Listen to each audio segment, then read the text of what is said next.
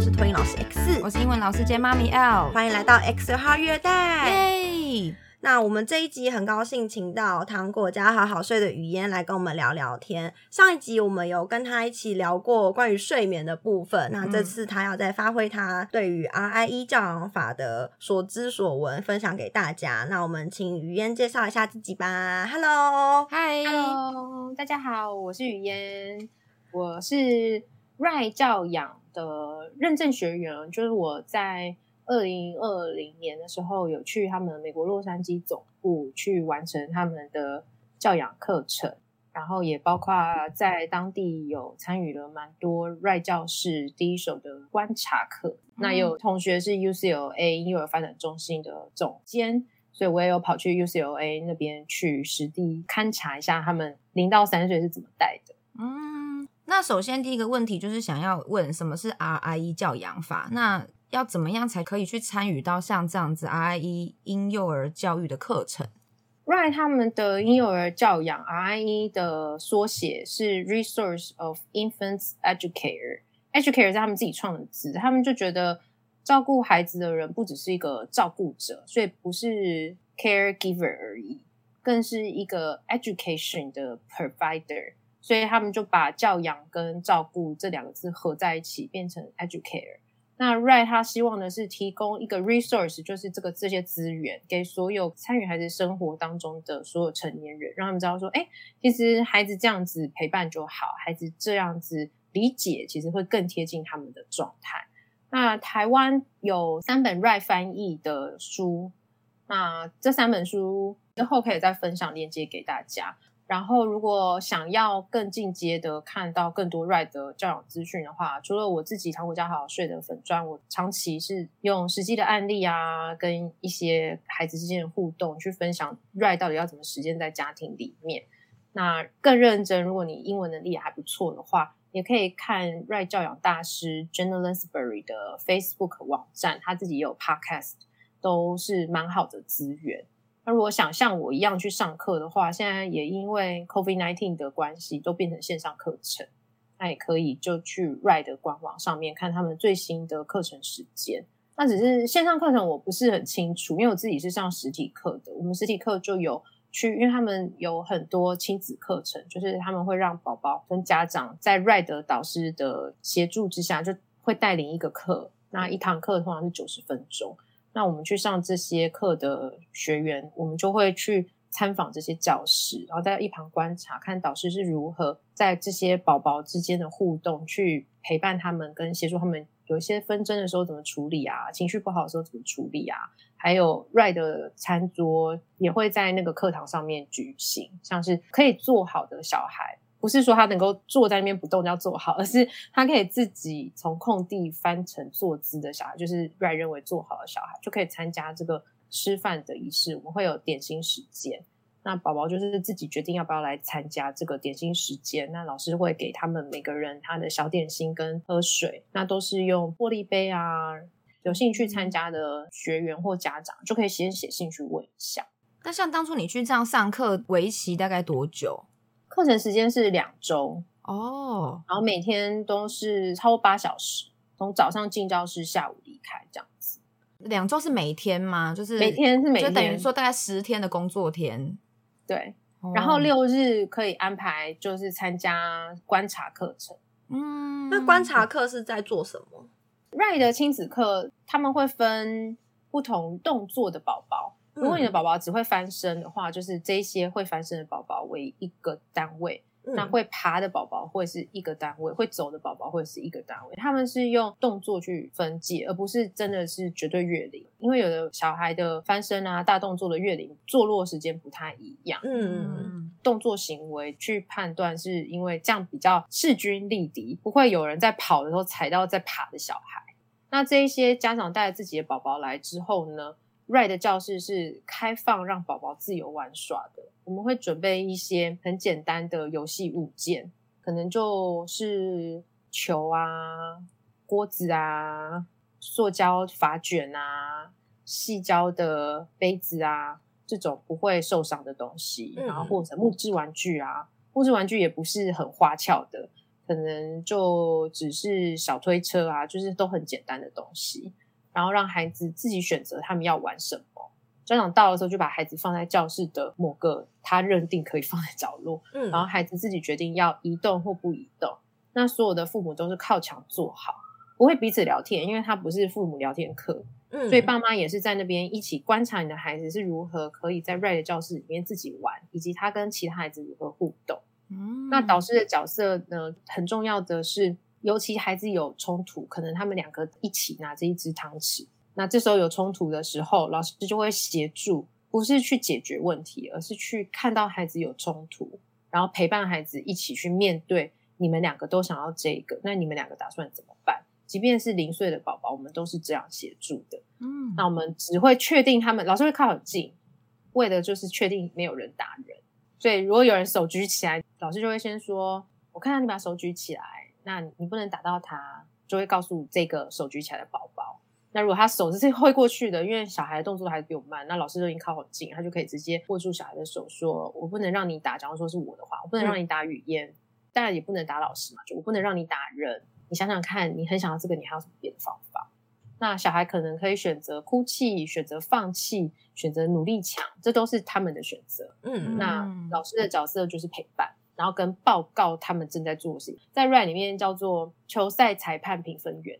嗯球赛的评分员不是旁边就是在那边说，现在谁谁谁又杀了一记好球，大概就是这种状况。谁谁犯规了什么什么之类的，对，就可能会，假如说，如果我是老师，然后你们两个在抢东西，就说 S 现在拿着一个红色的汤匙，他握得非常紧，他非常想要，但是 L 也很想要，所以 L 往前进，他的手已经握到这汤匙的尾端了，老师就会讲这种话。哦，好酷哦！对，完全没有办法想象哎，对啊，我觉得在我们的 台湾的教室里，好像不会出现这种情境哎。就是我们会介入，可是我们不会这么客观的去描述现在发生什么事。然后最最后的解决方法，其中一个最常发生，可能就是你们两个都吵着要玩这个，那两个都不要玩，这个玩具先收起来，然后先玩别的，对，，先玩别的。就是台湾教室里有可能会出现这样子的情况，哎，就是和平一点是轮流玩。就是如果两个小孩都嗯互不相让的话，就是我们会等他们进入一个和平的状态之后，才把重新讨论对重重新讨论。对，但是很难一开始就这么的客观客观。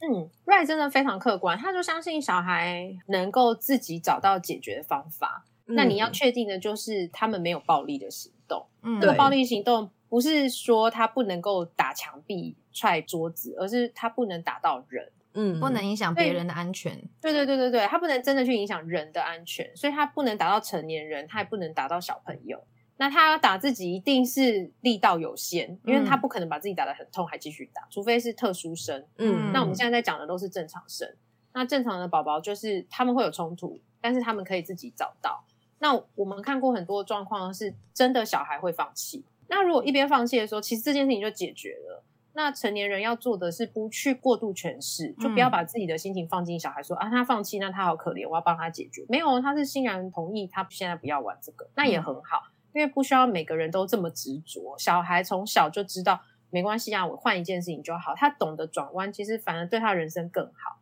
所以当你去投射过多说啊，他现在放弃，那他就很可怜，我要赶快弥补他，你反而帮助他成立了一个被害者想法。他并没有所以你就顺着他们自己处理的方式去经过他。那如果他不愿意放弃，然后他或者是他感觉到难过的时候，你也陪他度过这种我拿不到，但我很想要，然后我很难过，这也是人生必经的过程。那他从宝宝期间就开始经历，那他会理解说，哎，这种状况会带给我这个情绪，那这个情绪正常，他才会正常化很多情感上面的问题跟困扰。我就觉得、嗯啊，就是这样，我哭完就结束了。刚刚讲到不放弃这个，我想到会不会有家长会投射，变成说，好，我小孩这么容易放弃，那以后长大怎么办？所以这就是为什么需要老师嘛？老师会去主持，在这个冲突当下，家长通通在九十分钟的课里面都贴墙坐，没有人因为他的小孩怎么样就往前倾到中间来去调节，都还是以老师为主。那每个家长会来这个课程，就已经是信任老师的能力了。那为什么家长在？是观摩这个方式可以带回家继续使用。跟他既有老师这种公正而简单的处理方式，发现哇，我的小孩其实这么讲理，他才有信心在家里的其他机会里面，同样给这个孩子自己去面对。嗯所以这就是为什么他是亲子课，而不是说啊，你把小孩放在这边，让他们自己玩，你们都可以回家。那的确有可能你会觉得说啊，我的小孩都一直抢书，的确会有的小孩比较会抢，的确有的小孩比较不会抢。如果这个情况发生太多、太固定的话，我们也是会介入。我们的介入方式会去告诉常常每次都被抢走的人，尤其他如果被抢走是他有很大的情绪反应的时候，我们也可以教他自我保护自己的东西。我们可以跟他说，因为他们不是都势均力敌嘛，对，你就说你把他握很紧，你可以把它放到后面，我们可以给他不暴力的面对方法。嗯嗯嗯，告诉他之后，他要怎么使用是他的选择，他选择不用，那也是他的方法。这也是为什么他们需要势均力敌。一开始不要就立刻打太大的怪，他们才比较有机会磨合出一个方法。其实 Ray 没有在说这个玩具要休息，那你们就全部都不要玩。反而在 Ray 的教室里面，如果那一只粉红色汤匙常常很红，老师下次会准备，假如说这个班就六个小朋友，他就会准备六支红色糖吃。哦，嗯，他反而是走在就是你们都喜欢这件东西，我没有要强迫你们去轮流去分享。这些对于孩子来讲都是太成熟的观念，嗯。嗯。那他就会觉得说，那就一人一只啊，每个人都有有机，会这样子，每个人都均富，对，嗯 所以这个又回到他的玩具本身成本很低，听起来就是生活化里的生活化里用面品，对，那你就可以提供。那真的没办法的时候，我们再去一起走过那个挫折。当然有可能每堂课都遇到，但是那个不会很高，因为有些东西你们通通都有，有些东西真的老师也就只有这么一份，所以你伤心，我们也伤心，大家一起伤心没关系，我们就陪你度过那个伤心。也不是说，那你要不要看看，你要不要这个玩具？老师都不会提供特别的选择。因为像就是以我们班上比较常遇到，就是有些东西就是它就是只有一个，像那种什么小厨房啊，小厨房可能就只容纳得下三个人，第四个人要进去真的是挤不进去，可能前面几个人就开始说你不要推我啦之类的，嗯就会变成说我们陪他，然后他可能会坚持说，可是我现在就是想煮饭，然后我们就要想办法转移他的注意，说那还是你先玩球，玩球丢一丢之后，可能谁谁谁离开了，你就有位置玩了。我们的做法就会比较变成像是这种感觉，这个做法可能会是 Red 的第二步，第一步他就是同意说你现在真的很想玩，然后嗯。现在没有你的位置，他会把小孩的这个情绪讲出来，嗯，但是他不会讲过多，他的过多就是包括他在陪伴情绪的时候，他念出来你的情绪，他一定是念一个很轻的形容词，他会说你觉得不开心，他不会立刻就说你很生气。不是去淡化那一个情绪，而是他不确定你有多生气，你的情绪幅度有多大。哦。他先走一个比较小的，因为其实孩子的情绪有时候都比你想象中的小，只是他看起来的那个程度很大。程度很大的原因，只是因为他就是直直白白的拉出去，他没有在社会化，他没有在减温。但是其实他在意的东西没有那么复杂，嗯，所以你不用用复杂的想法去想他，你就是讲一个很轻的。他们最喜欢讲的是 uneasy，其实是不安。嗯 I see you are uneasy right now，就是你不是很愉快，你不是很喜欢这个样子。嗯然后就把那个状况讲完。那讲完这个状况，孩子通常会觉得说：“哎，你看懂我现在为什么不开心？”那在被知道的感觉之下，孩子通常就会有一种有人懂我，但他那个不舒服的状况还在，所以他还是会发泄啊不爽。那我们就是陪伴他。那在他比较好的情况之后，我们也许会给他选择，说：“哎，那你要不要去玩玩那边？等一下这边空，也许就可以玩。”但是通常都不是在当下的时候就去导他去过去别的地方。就是先同理他，陪伴他，排解一下情绪之后，可能第二步才会去引导他。那可能有别的选项，你要不要参考看看？对，而且嗯也会像是刚才说的，就是问问看小孩有没有自己的想法，嗯，就是那你觉得现在可以怎么办？嗯那他如果很执着，就说我就是要那个，我就是要那个，那我们就会留在这边，就说你现在就是很想要这个，我们就是陪他一起感觉那个，我就是很想要的那个情绪，我们会陪他一起留在这里，嗯我们嗯，不会急着需要他转移。有些时候我们也很执着嘛，Right 把小孩跟我们都看成同一体，我们自己也是会，我就是很想考到那个学校，我就没那学校不念，所以我要重考。那这时候你跟他说没关系啦，别的学校也很好啊，那个学校排名也不差，他就是不能接受。那对你与其去说服他，你们就只是拉锯战而已，你不如就陪他留在那里。也许这真的对他很重要啊，所以真的有人选择重考，有人选择不用重考，这都是个人选择嘛。那他越是能够从小就走在个人选择上面，他也才比较知道说，哎，这个选择会做到这个。因为他可以看哦，他在那边一直我就是要这个，我就是要这个，他也可以看到他的同学，有的人玩的又三个，玩的又四个，他不会那么的没发现外面的世界。嗯当你越没有去拉他去看外面的时候，他比较有机会自己看到。但你一直拉他去看的时候，他会越缩在他自己的困境里面，就觉得不行，我就是一定要这样。反而是你陪着他，就守在他的困境，就是说，对你真的很想要玩那个，你现在真的超想要玩，你就是同意你现在就是这个状态，那他才有机会自己觉得啊，这样好像也没什么帮助，或者是我现在就是要这样再久一点，那也可以。嗯我确实有时候会，就是有时候小朋友可能就是他坚持度很高，他会觉得说。我现在就是要玩这小厨房，我就是要站在这，可是就是没位置，然后他就会发现，可能剩下一两个同学玩球啊、玩别的玩具玩的很开心，他就会自己就觉得，哎、那为什么我要一直在这里？他就自己会了很多对对对对，他可能就会自己觉得我错过很多，然后他就可能就去玩别的玩具，然后甚至是嗯小厨房真的有空位了，他也不一定会回来玩。嗯嗯对，有时候就会觉得我好像不要介入过多，小孩才会有机会自己长大的那种感觉。因为我觉得这是不是人的本性啊？有时候你会执着在一个点上面，可是你停下来冷静去思考，发现其实到底为什么要坚持在这？旁边有别的选项也可以选、啊。对，可是如果当下有一个人告诉你的时候，你根本听不进去。哦，对，我觉得有种即视感。对，我就可以举一个例子，就是比如说像我啦，有时候在职场上啊，有一些事情是主管交代你的事情，我就会不想做。比如说像我的那个责任是英文教学相关的嘛，然后逢到一些节庆类的啊，就会说要配合公司要做什么事情，可是我通常都是很临时才被告知，嗯然后我就会觉得很抗拒这种我临时被要求说要干嘛。可是如果说是我自己想的，哎，什么节什么节快到了耶，我想要做什么事情，然后我就会把自己搞得很忙。自己选的跟别人强迫你做的是两回事。就是嗯我觉得我们都很容易会有那种，你越叫我怎么样，老我就越不不要。对对啊，其实小孩也是，所以像我有时候看到小朋友遇到冲突，就是我只要确保他们都安全，都没有暴力的行为的时候，我就会放手，让他们自己就是试试看。像我们这次要做这一集之前啊，因为我完全没有听过 Right 这个教养法，然后我也就是特地去查查说这个东西的理念是什么，那他们会呃怎么执行之类的，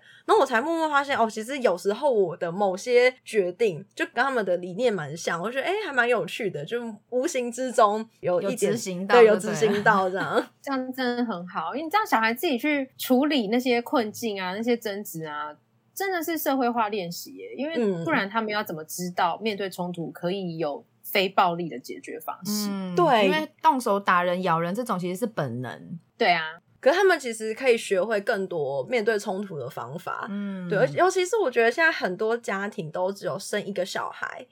然后嗯所以我觉得他们在社会化的训练就又更少。而且更遑论说，如果他今天家里的第二个、第三个是不管是哥哥姐姐、弟弟妹妹，就跟他还是有一点年龄的差距，那个冲突起来感觉其实又跟同年纪的不一样。对，对，真的，而且我们可能比较传统的想法，就又会比较说什么大的要让小的啊，然后每次出事情一定都会大的先被骂啊，因为一定会觉得是哥哥姐姐的错，可是殊不知有时候是弟弟妹妹，只是一个无意间的一个举动，可是通常大的都会先被骂。对，对，所以我觉得我们如果有学 right 的教养法之后，就可以知道怎么去排解这种冲突。而不是说家长介入去下一个结论说啊，你就让他一下就好了啊，对啊之类的。真的哎，跟我们还有很多东西要学。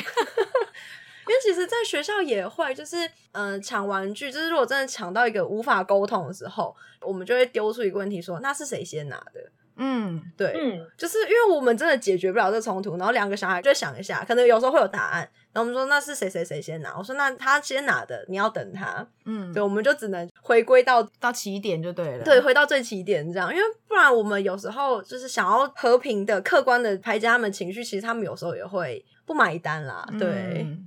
有时候小孩不能接受啊，嗯，或者他们已经就是乱掉了啦，也不知道到底刚刚发生什么事了啦。对，也有他们很常也会这样，所以最差最差就是像刚刚 L 说，我们最后就会先说那个玩具要休息，要收起来，因为我们完全无法厘清这个情况。如果是，完全没有办法厘清的话，嗯的确是可以就是采休息制，嗯，因为像 Ray Ray 其实没有那么多规则，当然不会觉得大的要让小的，他也甚至不觉得先拿到的就可以玩。他不是说野生原则，而是他认为很多社会上就是没有那么多你想要的那种规则会出现。哦，那既然没有这么多规则会顺顺的照你帮孩子要求的，像说，哎，那这个不认识的朋友在公园遇到，你就要跟他分享。他只要问你，你就要跟他说好。这些都不是真正社会上正常的样子。那我们反而就让社会正常的样子出现，可能会被拒绝，可能先拿到也不能玩。但是我们怎么陪伴他们走过那个情绪？那那个报道的状况，不是我一定要从头到尾都看到，我甚至就是从中间看到，我就讲我看到的而已。嗯我不去帮你排解说你之前是发生什么事情，我只告诉你我现在看到的，我帮你们讲现在的样子。哦，那你们两个都很生气，那你们谁都不想让谁，所以现在我们就卡在这里。那我们也没办法解决，老师决定先这个玩具先拿走，然后我们全部一起生气在这里。老师没生气，你们生气，老师陪你们生气。嗯，对。所以这样老师的角色其实就是很真的是客观且不能带情绪。哎，对，就是我不能因为我看到假设老师看到两方怎么样，明明就是某一方的错，老师也不能就是这样就变成有情绪，就变成不客观了，对不对？对对。Right 的感觉是他认为小孩都很好，不管他们发生什么事情，小孩都很好，他们都有一个。原因才变成这样。那别人抢我的东西，我不开心，我们会觉得很正常。嗯，我的东西被喜欢的被人家拿走，我不开心也很正常。不管是什么样子造成他不开心，我们都觉得这明明就很正常。那因为很正常，所以你可以不开心。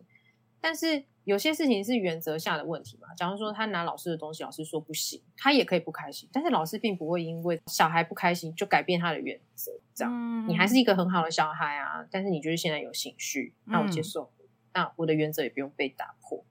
哇！所以这如果是在这个 right 教养里面的老师，也要非常的可以稳定自己的心性。哎，我觉得有时候就是另外讲一个比较现实的，就是有些小孩通常都是很常放弃的，或是他就是很强是抢人的那一个。那如果是很常抢人那个人，他怎么讲，引发出一个冲突，那可能在老师的眼里就会说，怎么又是你？就我们心里就是啊，怎么又是你？就会觉得某个学生特别容易搞事。嗯，算是刻板印象吧。嗯，对，因为像有时候可能在班上遇到什么，还是这个算是既定印象。因为我觉得每次冲突都是你，其实也没有那么坏的说，就是老师都贴标签，然后老师都不给孩子发展空间。如果是既定着，真的就是这个小孩每次都一定要去抢同学的东西，全班其他八个人都被他弄得就是每天都心情不好，太会出手哦。Right 出手是。我就最近很认真看着这个，假如说是语嫣，每天都去抢别人的东西，我就会被老师盯上。对，那老师就会盯着我，当我要去抢别人的东西的时候，就制止他。嗯，会跟他说：“我看到你要去拿这个东西，但这个他还在玩，所以不会让冲突发生后才解决，而是我真的看到你过去，然后我也在当下就制止一个，所以这是一个直接确切的停止。”那 right 的这个出发点是以一个，我虽然是盯上你，但是我还是觉得你是好孩子。你是好孩子，你有一个叫做冲动克制不足，因为你大脑还没发展完成，那你冲动克制不足，老师帮你，老师在帮你，让你影响别的朋友不开心之前，老师帮你，让你跟你的朋友们都可以和平相处。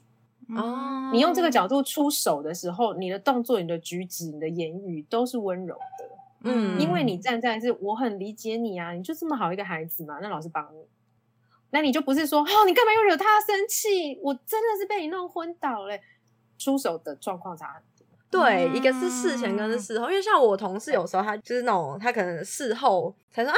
你怎么又拿他玩具啦？就可能被抢了该了一声嘛，我就说啊，怎么你又拿他玩具？然后，因为我就是察觉到每次都是他拿别人的玩具，然后我现在就已经学聪明到，就是一看到他要靠近别人，我就说你要去哪里，